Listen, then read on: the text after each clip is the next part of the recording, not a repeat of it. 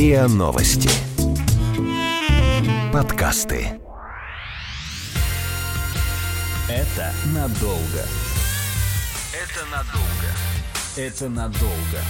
Потому что ребенок, ребенок это надолго. Подкаст о том, как быть родителем и не спятить. Это надолго. Привет, с вами подкаст «Это надолго», подкаст о том, как быть родителем и не спятить. Здесь мы ищем ответы на самые трудные вопросы о рождении и воспитании детей. Привет, я Лина. Детей у меня как раз-таки пока нет, но я очень хочу разобраться в этой теме. Я здесь, чтобы задавать наивные и местами глупые вопросы. Я Настя, я журналист, мама семилетнего Миши, основатель проекта информационной и психологической поддержки родителей Family 3. За 7 лет я нашла кое-какие ответы, зато появились новые вопросы. По данным Всемирной организации здравоохранения, после родовой депрессии подвержено около 13 15% женщин, которые только что родили детей. Но это только официальная статистика. Мы понимаем, что большинство просто не дошли до специалистов. Да, и цифра гораздо больше. Да, и какова э, настоящая картина, никто не знает. И, к сожалению, женщин готовят ко многому, но почему-то нигде практически не предупреждают о том, что может с женщиной случиться такое состояние, как депрессия, и материнство окажется совсем, совсем не в радость. Еще мне кажется, здесь такой момент, что депрессия кажется чем-то таким нереальным, далеким, то, о чем показывают в фильмах, каких-то сериалах, либо все списывают на какую-то лень, может быть, безответственность молодой мамы, что на самом деле у нее нет никакой депрессии, просто она ленится, и все. Мы недавно читали лекцию с Аней Коусма, с автором книжки, как раз про выгорание, про депрессию, и туда пришел дедушка и сказал, вы знаете, первое, что он сказал, он первый поднял руку, когда начались вопросы, и сказал, вы знаете, никакой депрессии не существует, ее придумали. Вы просто, вам просто думаю, нужно это, оправдание. Да, не только один дедушка, дедушка, а тысячи людей, которые так считают не только насчет послеродовой депрессии, но вообще в целом насчет депрессии. Существует ли послеродовая депрессия? Что это вообще такое? Об этом мы сегодня поговорим с Дарьей Уткиной, идолой, клиническим психологом, основателем группы поддержки для мам «Бережно к себе». Привет, Даша. Привет. Ну, расскажи, что это за зверь? Что рассказать? Мне кажется, я уже столько всего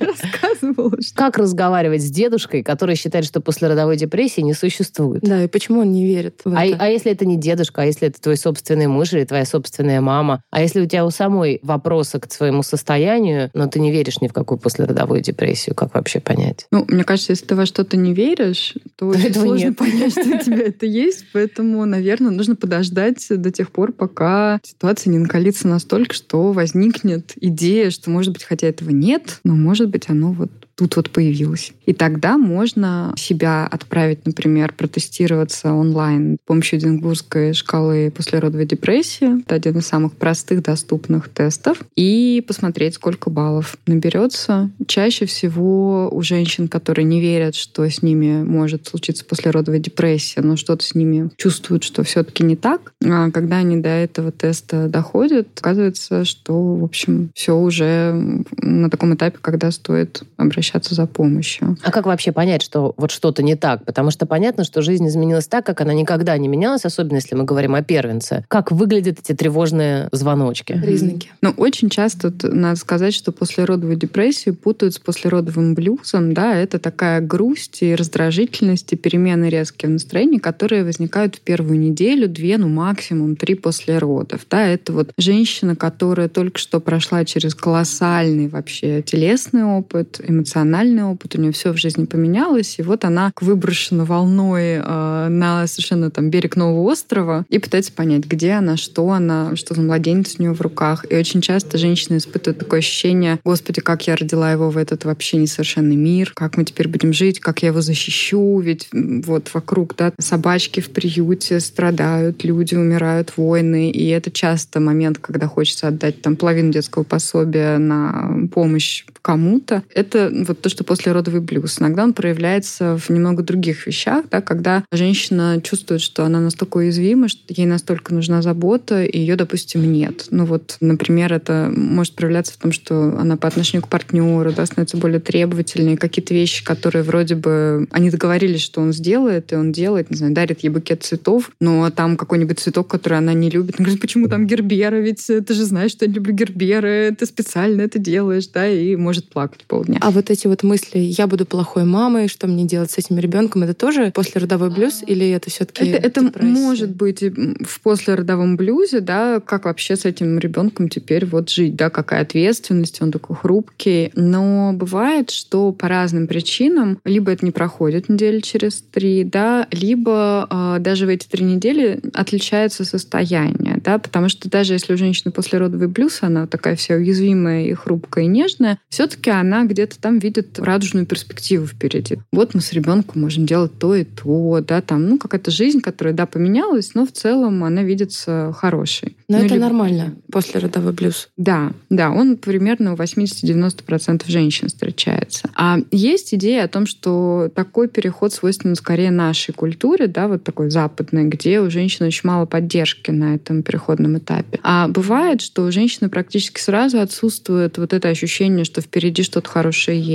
И это может проявляться в виде такого ощущения, что все, жизнь кончилась, ничего хорошего дальше не будет. Нужно просто как-то выживать. Это могут быть мысли о самоубийстве или причинении вреда малышу. Это может быть очень сильная тревога, беспокойство о том, что там, муж уехал на работу, что если он разобьется в машине, как я буду с этим всем жить, да, или там вот лежит нож, а что если там я что-то могу сделать ребенку, или уроню его, ударю об косяк и прочее. То есть это вот уже такие звоночки, которые говорят о том, что все-таки у женщины очень высокая тревога, и это то, что отличает послеродовую депрессию от обычных депрессий. Да? То есть если в обычной депрессии, я часто спрашиваю своих коллег, с которыми мы проводим обучение, как вы представляете себе человека в депрессии? Ну, все обычно говорят, ну как, лежит, зубами к стенке, да, и ничего не делает. Мы редко увидим молодую мать, да, она должна быть в очень тяжелом состоянии, чтобы все-таки лечь зубами к стенке и уже ничего не делать. Она заботится о ребенке, она что-то делает, но вот этот фон тревожный может быть очень сильным, и внешне это может даже никак не проявляться. То есть она может выглядеть как, наоборот, очень аккуратная мать, да, у которой... Все э, под контролем. Да, не заходи на этот коврик, потому что мы здесь снимаем ботинки, а дальше мы помыли пол три раза за этот день с суперсредством, да, там, убивающим всех бактерий. Вот это такие тревожные скорее, звоночки. Надо сказать, что кроме послеродовой депрессии есть много еще, ну, немного, но несколько расстройств настроения, которые специфичны для перинатального как раз периода, и они часто коморбидны, то есть одно идет с другим. Например, если у женщины есть ПТСР, то с ним может идти депрессия. С депрессией часто идет тревожное расстройство, поэтому целый букет можно... ПТСР после родов ты имеешь в виду? Да, посттравматическое стрессовое расстройство вследствие того, что произошло с женщиной в родах.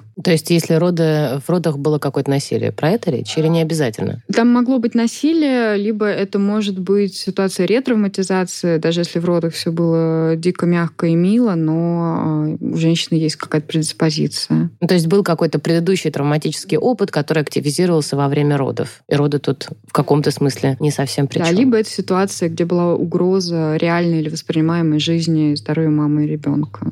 Там может быть не быть никакого насилия, но просто какая-то экстренная ситуация. То есть, если есть вот эта тревожность повышенная, то mm-hmm. это уже серьезный повод задуматься, а все ли в порядке, не нужна ли тут помощь. Есть еще какие-то яркие симптомы и признаки? Ну да, но вот кроме такой высокой тревоги, очень специфических, ярких, графичных мыслей, да, о том, что с ребенком или с кем-то еще может что-то случиться, и вот этого отсутствия перспективы, да, и ощущения, что жизнь закончилась, ничего хорошего уже не будет, все остальные симптомы после родов бывают очень очень сложно различить, это вот послеродовый период, да, или это все-таки симптом депрессии. Например, меняется аппетит, меняется сон. Но, допустим, очень часто, когда у женщин ситуация, где очень тяжелая депрессия наступает, или послеродовый психоз, и мы видим там, допустим, женщину, которая две ночи не спит, сидит над ребенком, не может заснуть, и, допустим, очень радуется, или у нее есть какие-то специфические идеи о том, что надо всем там в семье делать, то вот, хотя это может быть точка, да, где уже надо бить тревогу. Очень часто родственники, если они не в курсе, что есть такие риски у этой женщины, да, в семье, может быть, была история, если всего этого не было, то очень часто это воспринимают как, ну, как хорошая мать, сидит и смотрит на своего ребенка уже две ночи подряд. Поэтому бывает, что наоборот, да, например, когда повышенный аппетит и все время хочется спать. Ну, какой кормящей маме, да, не хочется есть и спать. Вот, поэтому здесь скорее женщина сама может замечать относительно себя то, что с ней происходит это похоже на то, что это что-то нормальное, или это что-то, что приносит ей дискомфорт, или совершенно не похоже на нее? Я правильно тебя поняла, что только женщина такой максимально точный субъект, э, который может оценить ситуацию. Если муж хочет проконтролировать, да, и он понимает, что такие риски есть, а они есть вне зависимости от у, у каждой пары, у каждой семьи. Женщина же очень часто может не делиться этими мыслями, тем более, что если она вдруг думает, что она может встретить осуждение или непонимание, если ей самой кажется, что это что-то как-то странненько, то получается, что близкое окружение, семья не в состоянии здесь быть таким помощником по-настоящему? Или все-таки ну, может? Может, может, но это очень зависит от окружения, да, потому что права действительно очень часто женщины не делятся, потому что встречают осуждение, и это, ну вот лейтмотив бережно к себе. Очень часто действительно женщины встречают вот такого дедушку в семье, который говорит, что это лень. Более того, иногда они встречают таких психиатров или психологов, что очень печально, потому что это отрезает часто на годы их повторное обращение за помощью. Понятно почему. Что может окружение близко заметить? Ну, во-первых, если люди общаются с женщиной, да, то есть если есть какой-то контакт теплый, то там мама, которая все время плачет, это не значит, ну да, молодая мать, она просто переживает. Да? Наверное, все-таки с ней происходит что-то не то, даже если она сама это так не воспринимает. Если она не может заснуть, когда ребенок спит, да, то есть она начинает страдать бессонницей. Если у нее появляются какие-то навязчивые мысли или действия, ну, действия можно заметить, мысли, да, о них можно узнать и поговорить. Симптом, о котором реже всего женщины будут говорить близким и о котором чаще всего им стыдно говорить, это вот эти самые графичные мысли навязчивые, когда кажется, что они могут нанести вред ребенку или с кем-то может что-то случиться, потому что это настолько бывает пугающим изнутри личности, да, то есть это воспринимается как что-то чуждое, и при этом женщины действительно начинают переживать, а не сходят ли они с ума, да, все ли с ними вообще в порядке. И большое облегчение часто они испытывают, когда узнают, что это не что-то, что только с ними происходит, да, а вообще это ну, такая классическая картинка. Даже если не говорить про депрессию, а про выгорание, когда мы проводим встречи, женщины приходят, увидят, что десятки одна, других, да, да и, им становится легко просто на входе. А я думаю, это я только одна. Это постоянно вот все, все мамы, с которыми мы встречаемся, практически как одна, не говорят, а я думаю, только со мной. И как же мне полегчало, когда я поняла, что это не только со мной. Это надолго. Это надолго. Подкаст о том, как быть родителем и не спятить. А еще вот, наверное, один симптом, про который мне бы хотелось сказать тоже относительно послеродовой депрессии, потому что про него тоже редко говорят, и он такой считается стыдный, потому что хорошая мать так, конечно же, не делает. Это приступы ярости и гнева. Да, тоже то, что мы вроде бы не считаем депрессией обычно, ну, как депрессивный человек, он плачет, там грустный ходит. Но это может проявляться, например, во время кормления или в момент, когда малыш не засыпает. То есть когда ресурсов уже вот совершенно не хватает, и психика говорит, эй, просто перестань это все. И это тоже может женщин пугать, потому что зачастую бывает, что на протяжении всей своей жизни, да, если, допустим, женщина рожает после 30, да, то, в общем, довольно долгий период взрослой жизни, они вдруг обнаруживают, что у них есть вот такие сильные вспышки гнева, что они вообще могут испытывать вот такую ярость. Это, конечно, ну, открывает бездны новых вопросов о том, а кто я вообще, если я вот это все чувствую, особенно да, это прям, прямой случай, потому что меня поразил этот контраст, и я очень ждала ребенка, мы готовились с мужем, и вдруг я обнаружила, что я способна такие сильные чувства, которые вообще никогда не встречала в своей жизни, и по отношению к кому. И это было, конечно, очень-очень тяжелое переживание, очень сложно было с этим встретиться лично. Хотя я не могу сказать, что там мне не диагностировали депрессию, и я не замечала таких каких-то ярких проявлений этого, даже оборачиваясь назад. Но вот этот момент, он присутствовал после бесконечных этих многомесячных ночных бдений в одиночку.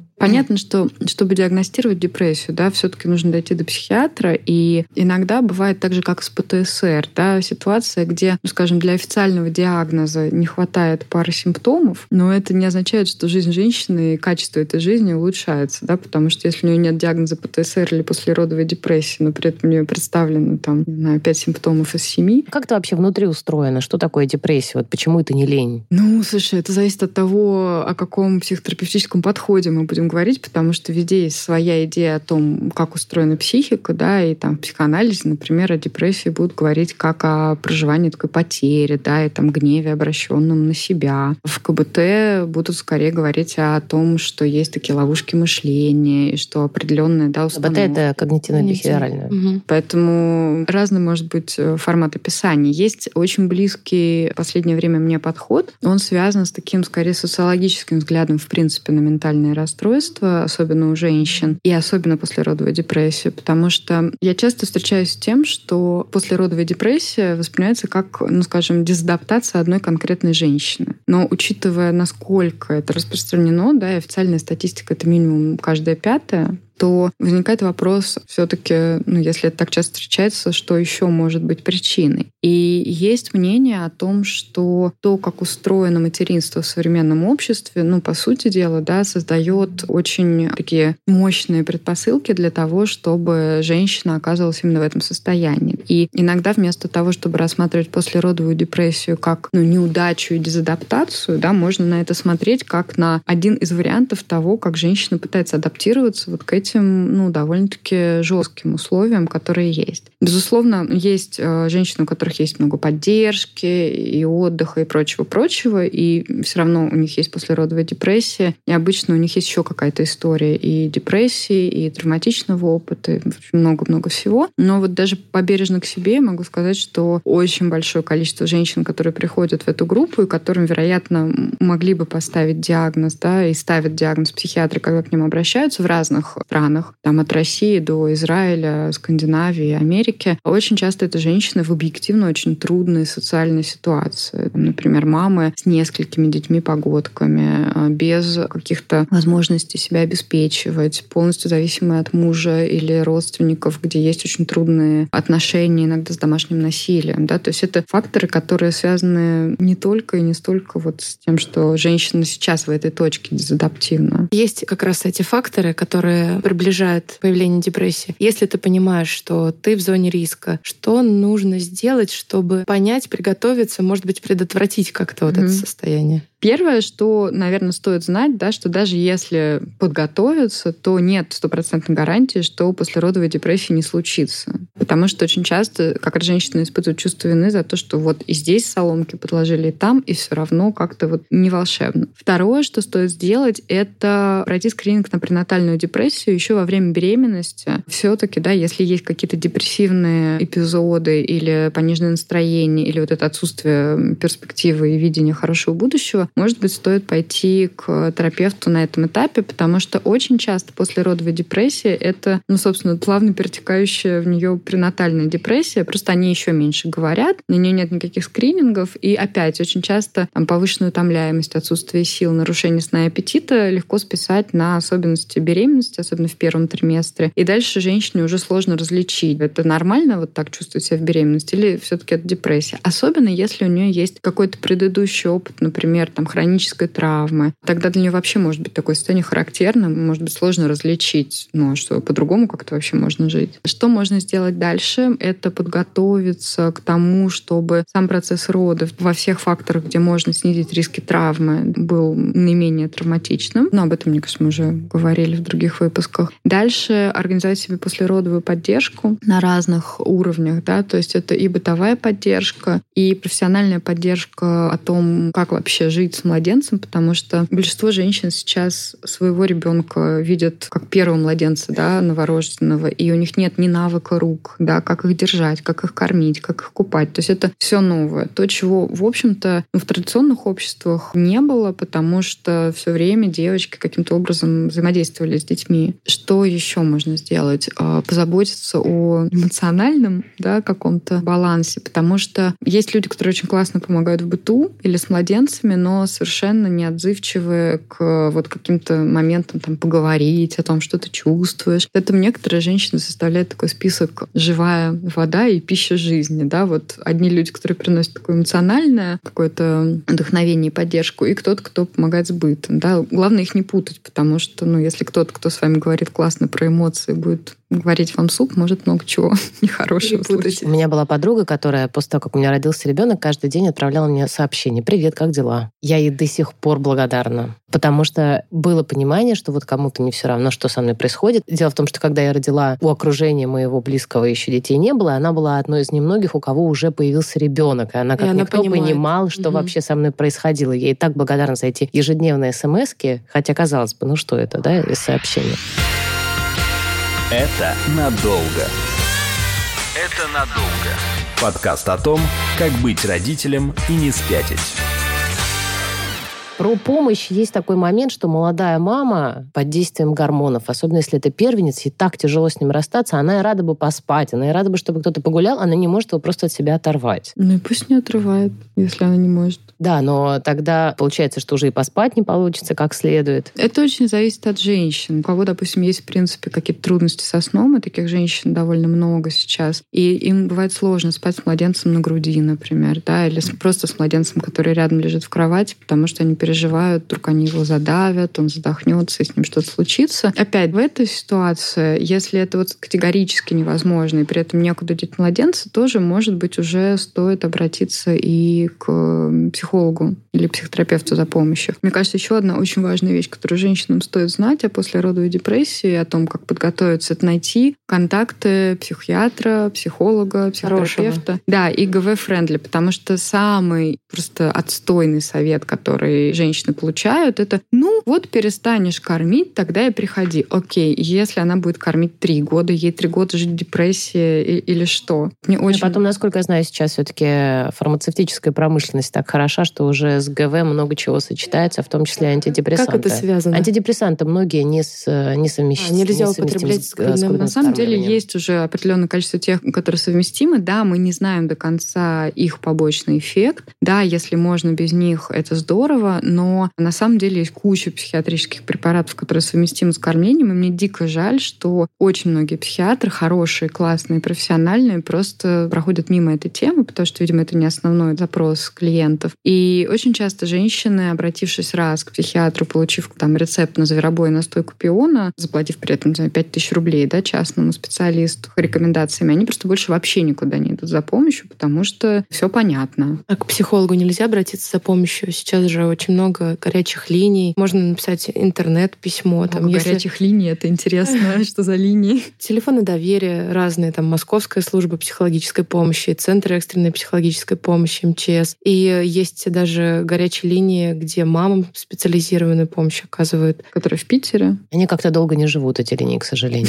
С мамами? Те две, о которых мне известно, они уже, по-моему, перестали существовать. Ну, потому что обычно это волонтерские проекты энтузиастов. Мы тоже хотели такую историю сделать, но понятно, что это абсолютно дотационная история, и это ты все время зависишь от каких-то денег, которые должны приходить. Ну да, либо от государства, либо от бизнеса. Верно ли я понимаю, что депрессия — это обязательно медикаментозное сопровождение или не обязательно? Нет, не обязательно. Не обязательно. Причем мне очень нравится такая американская специалистка Карен Клейман. Она э, задала уже больше 10 лет работает Центр поддержки женщин именно с послеродовой депрессией и расстройствами настроения после родов. Мне очень понравилось, как она пишет, что в начале работы она была достаточно категорична насчет даже каких-то альтернативных методов, типа там акупрессура или гипнотехники. И как со временем она поняла, насколько здорово все работает в комплексе, да, и классическая психотерапия, и медикаментозная поддержка, и любая другая поддержка, которая на пути к материнству делает э, жизнь легче. И у женщин есть еще страх, что сейчас я пойду к психиатру, он мне выпишет таблеток, я стану тупой, качество жизни сильно изменится. Люди все-таки опасаются принимать препараты. И вообще вот эта стигматизация и психология, тем более психотерапия, она очень сильна, имея наше историческое прекрасное да. в кавычках прошлое. И ты знаешь, э, женщины обычно, я бы сказала, боятся ни что они станут тупыми, потому что как раз-таки запрос на волшебную таблетку очень сильный. И как раз на терапию обычно меньше ресурсов, потому что часто это вопрос, окей, у меня двое погодок, я с утра до вечера только с ними, а, не знаю, одного диатез, другой болеет, муж говорит, что я плохая жена, я должна готовить ужин. Есть какая-то таблетка, которую мне может прописать психиатр, чтобы мне просто хотя бы стало нормой, я не плакала прямо уже с утра, а только вечером. И какая психотерапия? Я не могу себе позволить час даже онлайн. Поэтому все препараты, которые сейчас разрабатываются как раз именно от послеродовой депрессии фармкомпаниями, это, конечно, супер золотая жила. То, чего женщины боятся при обращении к психиатру не только в России, это что, а, их поставят на учет, б, отнимут детей.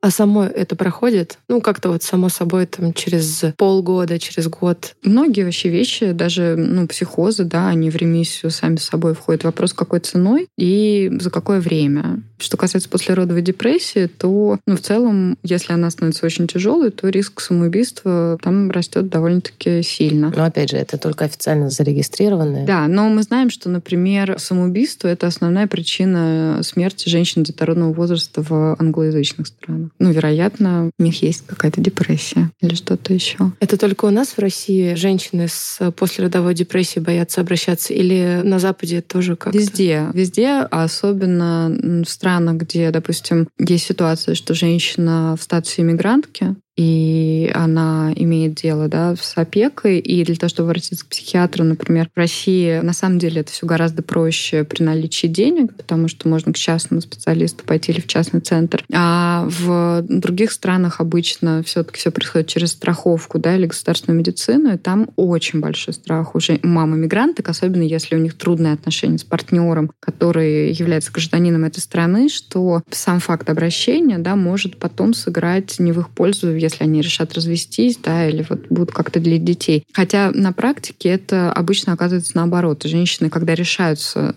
получить помощь, они на самом деле получают достаточно много поддержки. Но этот страх, он силен, и у него есть уже определенные основания. Какие есть рекомендации для семьи, для партнеров, если у женщины диагностировали все-таки депрессию? Купить книжку «Не просто устала» Ксении Красильниковой и купить книжку «Мама на нуле». Ну, и для тех, кто не купил, давай пару советов прямо сейчас. А для тех, кто не купил, запастись терпением, знать, что выход в ремиссию — это не поступательная мгновенная история, а два шага вперед, один назад. И могут быть моменты, когда кажется, что все отпустило и все классно, но потом допустим, происходит какое-то событие внешнее или внутреннее, на которое требуется больше ресурсов, чем обычно, и у женщины может быть откат, да, не сильный, но может, что нужно будет много помощи, и, вероятно, придется перестроить рутины, которые есть в жизни, для того, чтобы адаптироваться к тому состоянию, в котором женщина находится, потому что кто-то должен ухаживать за ребенком. Вероятно, это должна быть не только женщина. В некоторых случаях может быть необходима медикаментозная поддержка, в некоторых госпитализация. Ну, в общем-то, сам поиск